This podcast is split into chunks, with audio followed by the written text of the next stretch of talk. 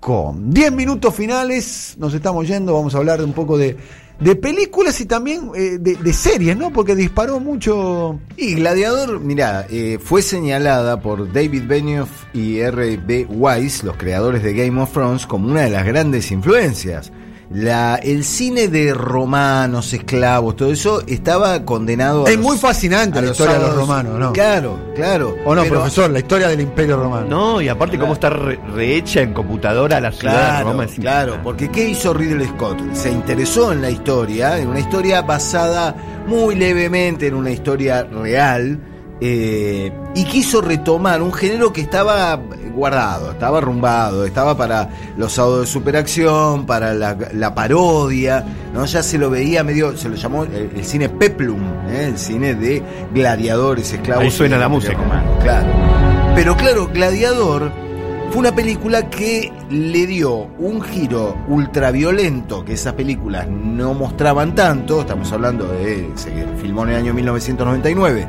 Se estrenó el 12 de mayo de 2000 y le dio como una, una suciedad, una violencia, un montón de sangre que esas películas no te mostraban tanto. La historia es más o menos conocida, es eh, Máximo es un general romano que gana una gran batalla para el emperador pero se gana el odio de Cómodo, el hijo del emperador, el personaje que hace Joaquín Phoenix, que mediante una conspiración y aprovechando la muerte algo dudosa del emperador, eh, asesina a la familia y lo manda como esclavo a una galera. La vi como 10 eh, veces. Claro, no, es que es una película con, con, argumentos absolutamente clásicos, el Imperio Romano, la sed de venganza, un tipo que quiere limpiar su honor, porque además fue de, se le, después de haber sido un general exitoso en las campañas del emperador, medio como que cómodo se, la, se las arregla para arrastrar su nombre por el fango, pero a la vez quiere llevar a cabo venganza. Lo que quiere el tipo es matar al emperador.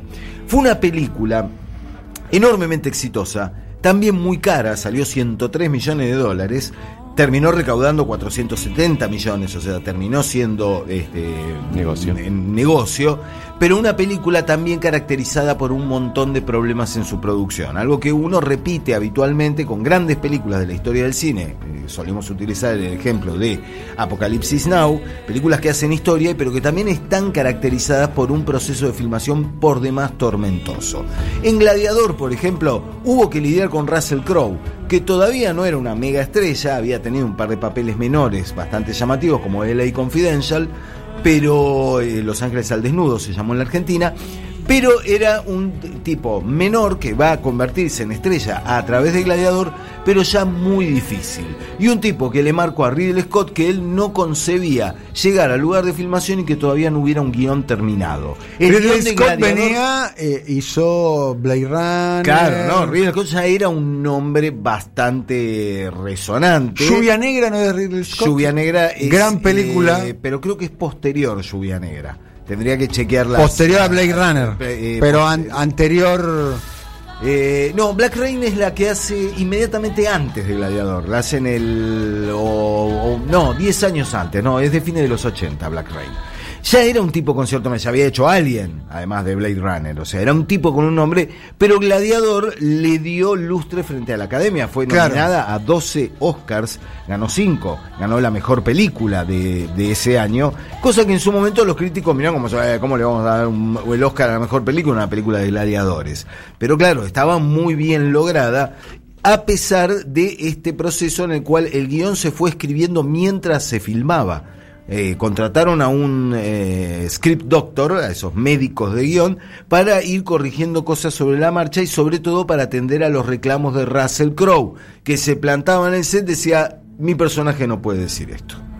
Y era una onda, bueno, traigan un guionista que escriba algo que... que es Marlon Brando. Y un poco se la creía Russell Crowe. Se creía un poco Brando. Qué duro es el trabajo de director, ¿no? Oh, oh, los actores. Ridley Scott, Ridley Scott la pasó mal durante la filmación de Gladiador porque además tenían un problema en la película. Esta película fue la última de un enorme actor británico llamado Oliver Reed. Un tipo eh, que hizo un montón de, cuestiones. Apareció en Tommy, apareció en las aventuras del barón Munchausen, apareció en Oliver, una, una eh, una película que también fue ganadora al Oscar en el 68. O sea, un tipo emblemático, pero un tipo que era muy buena onda cuando estaba sobrio, pero cuando bebía desataba los demonios. Y Oliver Reed y Russell Crowe no pegaron nada de onda. Se odiaron consistentemente toda la filmación, lo cual también trajo varios problemas. Y en Qué el medio de la- eso, ¿no? Porque tenés que convivir mucho tiempo, ¿no? En y a pesar de eso, a pesar de eso, las escenas juntos, eh, Oliver Reed hace del tipo del tratante de gladiadores que toma a, a Ah. Máximo bajo su ala.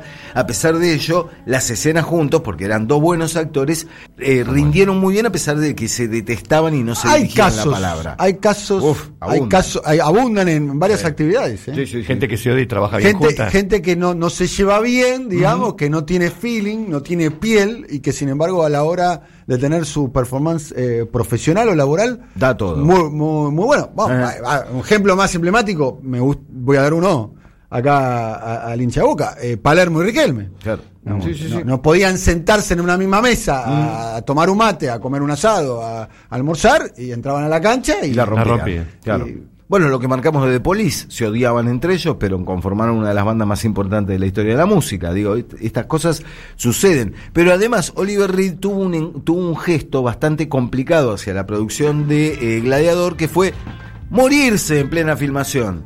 Se fue a tomar a un pub durante, durante la jornada de filmación y Oliver Reed, repito, todos los que lo conocieron decían que cuando bebe se le disparan los ¿El demonios. entrenador se murió en la filmación? El, el- el actor, Oliver Reed. Sí, pero el entrenador de esclavos. Claro, murió durante la filmación. Eh, en un pub se encontró con unos marineros que habían bajado a tierra y empezaron una competencia de alcohol. Ajá. Y murió un poco como Bon Scott de ACDC, tomándose un vodka atrás del otro, tomándose una birra, tomándose esto, y de repente dijo, me siento un poco mareado. Y se cayó al piso y ahí quedó. De resultas de eso, hubo que volver a filmar varias cuestiones y cambiar el final, la escena final que tenía el personaje de Oliver Reed, con un doble filmado de lejos, con eh, computación, con CGI, una cosa que elevó en 2,5 millones de dólares el costo de la película. Tener que reemplazar a Oliver Reed por un muñequito. Se criticó mucho el CGI de Gladiador. Se habló mucho de las fieras que aparecen en Gladiador dentro de un coliseo reconstruido digitalmente, a pesar de que las fieras no habían sido generadas por computadora, habían sido filmadas con una pantalla verde. Pero esos tigres después se los montó sobre las escenas de lucha de, eh, de Russell Crowe en el Coliseo y los críticos decían que no estaba muy logrado el efecto. Russell Crowe durante la filmación se rompió un hueso, se, eh, este, mm, se esguinzó eh, un tobillo, tuvo problemas de tendones porque insistía en hacer las escenas de batalla sin dobles, las escenas tanto de batalla al comienzo de la película como las peleas con gladiadores que eran un poquitito ¿no? intensas. Entonces esto fue sumando a esos típicos diarios de filmación que se convierten casi en sí en otra película más, además de lo que fue la película propiamente dicha. Todo eso terminó quedando en el pasado cuando Gladiador finalmente se estrenó, arrasó en las nominaciones de los Oscars y terminó llevándose 5, porque viste que pasa a menudo, que te encajan 10, 12 nom- nominaciones al Oscar y es una garantía de que no vas a ganar nada, o que te van a dar el Iluminación. Tiene un hermano que se llama. Tony, ¿no? Tony Scott. Tony. Scott, sí, murió. Murió Tony Scott hace, hace poquito. Había hecho un par de, De películas que interesantes. eran interesantes. Hubo una película con Michael Douglas y. mm, eh, mm, eh, ah, ¿cómo se llama este actor cubano trasladado a. Andy García. Andy García, sí. Que está buenísimo y Andy García en la mitad de la película le cortan la cabeza. Como Russell Crowe eh, tuvo algún problemita con el, con el director. Como sea, 12 de mayo del año 2000 se estrenó Gladiador y contra los pronósticos que decían que iba a ser un desastre por todos los problemas de guion, por las peleas, por la muerte de Oliver Reed, se convirtió en un exitazo y trajo a caballo de eso un montón de otras películas. Tony Scott hizo Top Gun. Ahora estoy viendo. Top. Gun. Ah, es cierto, también hizo Top Gun. Caramba. Eh, a partir de Gladiador es que tenés Troya con, con Brad Pitt. ¿eh? Claro. Porque eh, se produce un resurgir Muy fachero. muy mucho- fachero, mucho- está muy mucho churro, gorro. sí, claramente. Eh, y, y sobre todo deja la semilla para que después se haga algo como Game of Thrones que sigue un poco el sistema de ir, en este caso, a lo medieval y no al antiguo imperio romano, pero sobre todo la ultraviolencia dirigida a las masas. Russell Crowe después de esto además se convirtió sí en una estrella por derecho propio y te encargo ahora a filmar con ese muchacho. Buen plan, quizá revisitar Gladiador, Sí. aunque sea de a pedacitos. Bien. Ves un ratito y está bueno. Es decir, eh, a ver, vamos a ver gente reventándose en la arena del Coliseo. ¿Se puede ver en alguna plataforma? Está, mm, Bien, si después- mal no recuerdo, eh, en creo que está en Netflix, ¿eh? Ah, ahora bueno. lo vamos a chequear. pero Después mañana que- lo compartimos. Creo que está, creo que está en Netflix.